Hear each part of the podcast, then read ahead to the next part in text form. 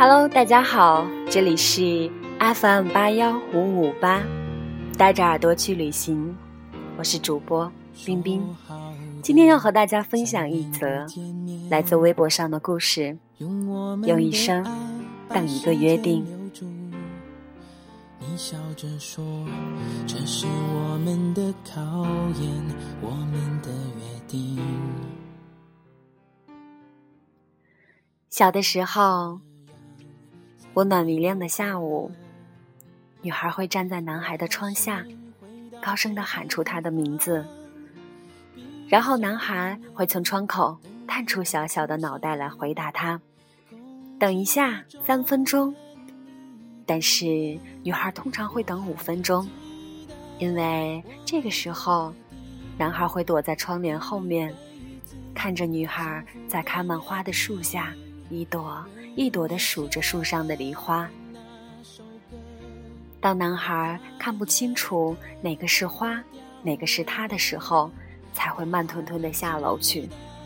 女孩看见他会说：“你又迟到了。”然后他们就开始玩过家家，消失在了路的尽头。上中学的时候，他们约定每天早晨七点。在巷口的早餐店见面，女孩总是很准时的坐在最里面的位置，要两根油条。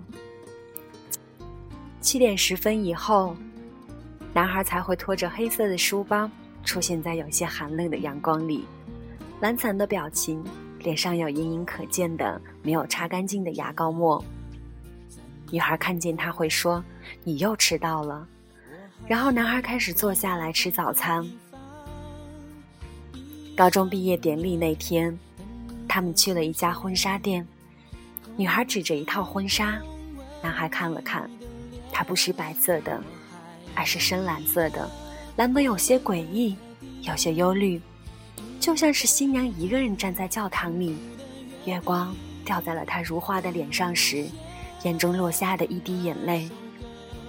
然后他轻声地对女孩说。等你嫁给我的那一天，我就把它买给你。大学，他们分居两地。当女孩打电话询问信什么时候会到，男孩通常回答大概三天以后，而女孩接到信的时候已经过了七天。于是，女孩会在回信里包上新鲜的玫瑰花瓣，然后写道：“你又迟到了。”女孩会把日记撕成四四的碎条，夹在信里寄过去。她想，如果她可以细心的把那些碎片拼起来，就可以读到他在深夜里对她的思念。毕业以后，他们有了各自的工作。有一天，男孩说要来看她，于是朴素的他第一次化上了妆，匆匆的赶去了车站。他看着空荡荡的铁道，觉得那些寂寞的钢轨。当火车从他身上走过时，他会发出绝望的哭声。火车比预定时间晚了一个小时。女孩看见他变得比以往更加英俊，只是眼中少了一份懒散。接着，他又看见了他身边有一个笑颜如花的女子。男孩介绍道：“这是我的未婚妻。”女孩只是说了一句：“你又迟到了。”那天晚上，女孩把她写过的信撕成了碎片，让一团温柔的火苗燃烧到了所有的回忆。结婚那天，男孩也邀请了她。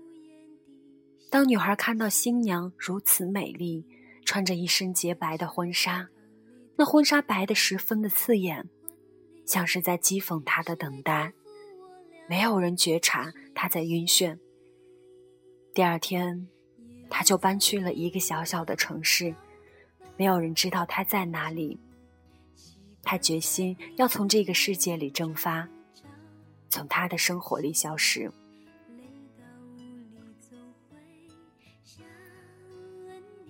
男孩像大多数都市里小有成就的男人一样，经历了事业上的成功、失败，经过了婚姻的离婚、再婚、再离婚，在他的生命里路过了许许多多的人，他们有爱过他的，有被他爱的，有些伤害了他，有些却被他深深的伤害，匆匆而来，又匆匆而去。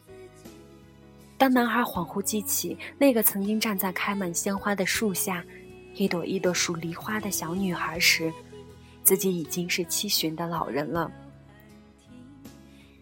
他寻访到了他的信息，男孩认为他应该带一点见面礼给他。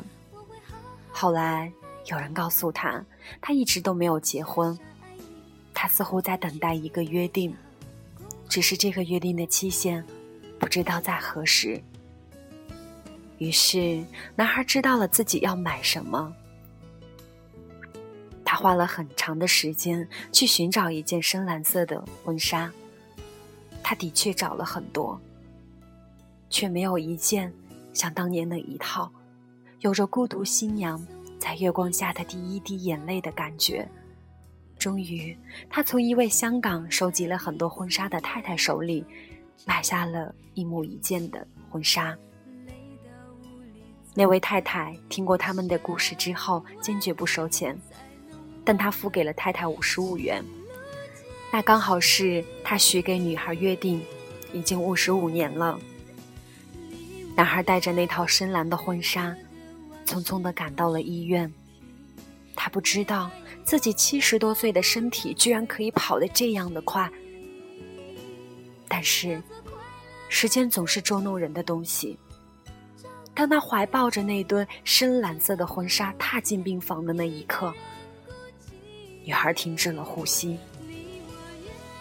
他觉得这一幕似曾相识，但不同的是，他不能再对他说一句“你又迟到了”。女孩一直在等待的约定期限，尽管男孩总是迟到，但他没想过，那最后一个约定的期限。就是他一生的时间。傻傻爱你，不去计较。